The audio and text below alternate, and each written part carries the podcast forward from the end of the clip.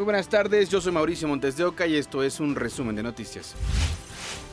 Diana Carolina Costilla, presidenta municipal de Juan R. Escudero en Guerrero, sufrió un atentado sobre la carretera interestatal Chilpancingo-Ayutla. Ella resultó ilesa, mientras que dos policías preventivos están lesionados. La Fiscalía Estatal inició una investigación por homicidio en grado de tentativa, lesiones por arma de fuego y daños a la propiedad. Nuevamente en Zacatecas hubo ataques armados y el hallazgo de cuerpos. En las últimas horas se han registrado varios asesinatos en Zacatecas. En el Orito ocurrió un ataque armado dentro de una vulcanizadora que dejó tres muertos y un lesionado. Dos cuerpos, que estaban envueltos y con lesiones, fueron hallados sobre la carretera estatal número 181 en la comunidad de San Jerónimo, en Guadalupe.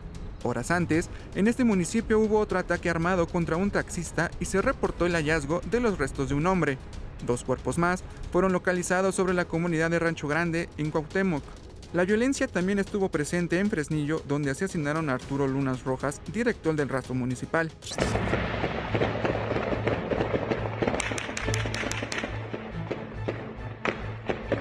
Desde hace varias semanas, los enfrentamientos entre grupos criminales se han incrementado exponencialmente. La razón, la disputa por el control del territorio y las rutas para el trasiego de droga hacia la frontera norte entre el cártel Jalisco Nueva Generación y el cártel de Sinaloa. De acuerdo con un informe de inteligencia de la Secretaría de la Defensa Nacional, en el estado operan al menos cinco grupos criminales. Los documentos indican que el cártel Jalisco Nueva Generación se alió con el cártel del Golfo para reforzarse y enfrentar al cártel de Sinaloa lo que ha provocado una guerra sangrienta entre criminales. El cártel Jalisco está encabezado por Audias Flores Silva el jardinero, mientras que la facción del cártel del Golfo es dirigida por Silvano Aguilar Colín, el Mano Seca, detenido el 17 de noviembre en Tequila, Jalisco. En cuanto al cártel de Sinaloa, el informe reporta que es dirigido por Luis Alberto Cervantes López, el Mudo. Hay varios grupos en Zacatecas que están divididos básicamente en dos grandes áreas, los que son partidarios del cártel Jalisco Nueva Generación y los del cártel de Sinaloa del grupo del Mayo Zambada. Otras dos organizaciones criminales tienen presencia en el estado. Se trata del cártel del noreste y los talibanes. Lo que buscan es controlar el territorio y la llamada Ruta Centro, que las autoridades identifican como clave para el trasiego de droga. Pero los cárteles no solo buscan traficar droga, también cometen varios delitos como la extorsión y secuestro. Para ADN 40, Fuerza Informativa Azteca. Localizaron un cuerpo en una fosa clandestina ubicada en Playa Ponce, Sinaloa. El hallazgo fue posible por una denuncia de los pescadores, quienes se percataron que el oleaje dejó al descubierto un cadáver a la orilla del mar. De acuerdo con reportes, la víctima es una persona del sexo masculino cuyas características fueron imposibles de identificar debido al proceso de descomposición. Un enfrentamiento entre grupos criminales dejó dos muertos y seis lesionados en Mazamitla, Jalisco. Testigos afirman que escucharon disparos y dieron aviso a las autoridades, quienes encontraron los cuerpos de dos hombres y a los heridos, entre ellos dos menores de edad. Mazamitla se encuentra en la frontera de Jalisco con Michoacán, una zona que es disputada entre integrantes del cártel Jalisco Nueva Generación y los Pájaros Sierra. Anoche una familia fue asesinada en Apaseo del Grande, Guanajuato. Sujetos armados ingresaron a su domicilio y dispararon contra un hombre y dos mujeres. Una bebé de 8 meses resultó también ilesa. De acuerdo con el Secretariado Ejecutivo del Sistema Nacional de Seguridad Pública, en estos ocho días del mes se han contabilizado 95 homicidios sentenciaron a 47 años de prisión a Servando Gómez Martínez alias Latuta, ex líder de los Caballeros Templarios por delincuencia organizada y delitos contra la salud. Gómez Martínez fue detenido en 2015 luego de un operativo en Morelia, Michoacán, y desde entonces permanece recluido en el penal del Altiplano. Fernando Marcelo, presunto violador serial que se identificaba como trabajador de la CFE para ingresar a domicilios donde atacaba y robaba a sus víctimas, fue ya vinculado a proceso por narcomenudeo y portación de una navaja para agredir. Un juez de control calificó legal la detención, ordenó un mes para la investigación complementaria bajo la medida cautelar de prisión preventiva oficiosa en el reclusorio norte. Lo que inició como una travesura terminó con una carpeta de investigación. Esto pasó en Querétaro.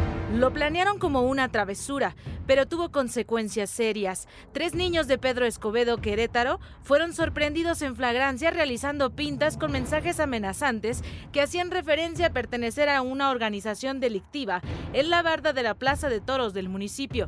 Los hechos ocurrieron el pasado 29 de noviembre. Trataban de imitar lo que sujetos desconocidos hicieron al colocar mantas en distintos puntos de la zona metropolitana de Querétaro. Eric, Gerardo y Alan N. de 12 años fueron detenidos y aceptaron su culpa. Una de las madres de familia salió a pedir una disculpa pública. Fui enterada por una llamada, el cual mi hijo estaba detenido por la situación de haber este, pues, rayado las paredes de una institución. Eh, que tengo entendido fue la Plaza de Toros y este y pues aquí estoy eh, soy mamá responsable estoy en shock porque pues no no entiendo la actitud de mi hijo en cuanto a, al acto que, que causó hoy, pero pues es por lo cual estoy, estoy aquí y pidiendo una disculpa. Al tratarse de menores de edad, se llevó a cabo un procedimiento diferente, a pesar de que se abrió una carpeta de investigación que determinó que actuaron por imitación. Por travesura, por llamar la atención, por desconocimiento, etcétera hacen a veces cosas que, que de alguna manera a veces perjudican precisamente a los ciudadanos, ¿no? y que no se dimensiona incluso. Luego de haber sido detenidos por algunas horas, los menores fueron liberados bajo condicionamiento para los padres y una multa.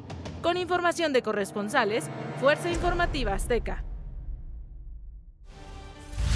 Este viernes trasladaron a pacientes con meningitis provenientes de Durango al Instituto Nacional de Neurología y Neurocirugía de la Ciudad de México. Entre los pacientes hay una mujer a la que le detectaron un aneurisma.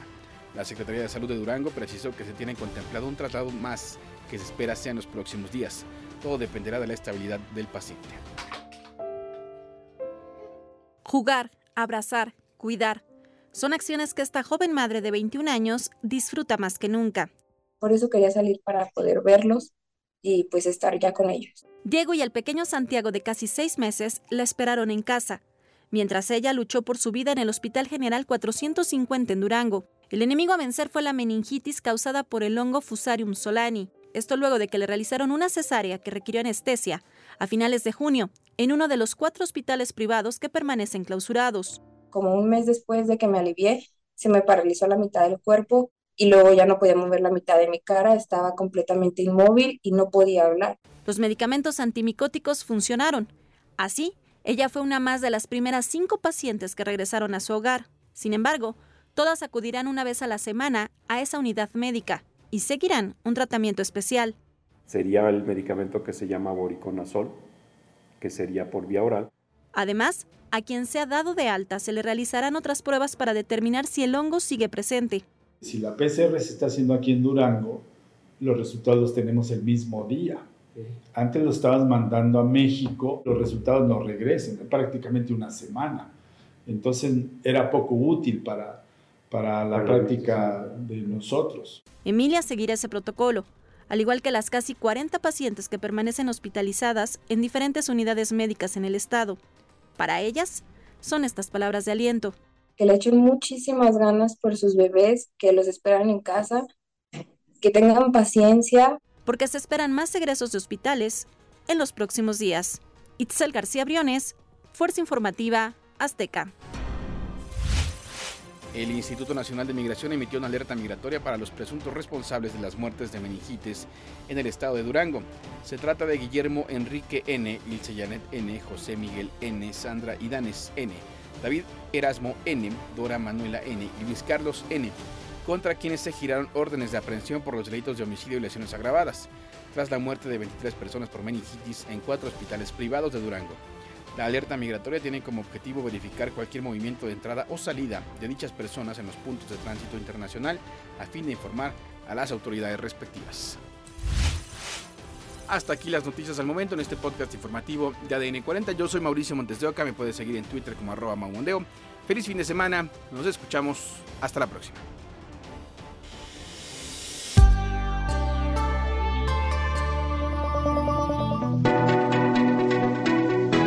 podcast es presentado por VAS, la super app que te ofrece muchas y nuevas formas de pagar todo lo que quieras con tu celular.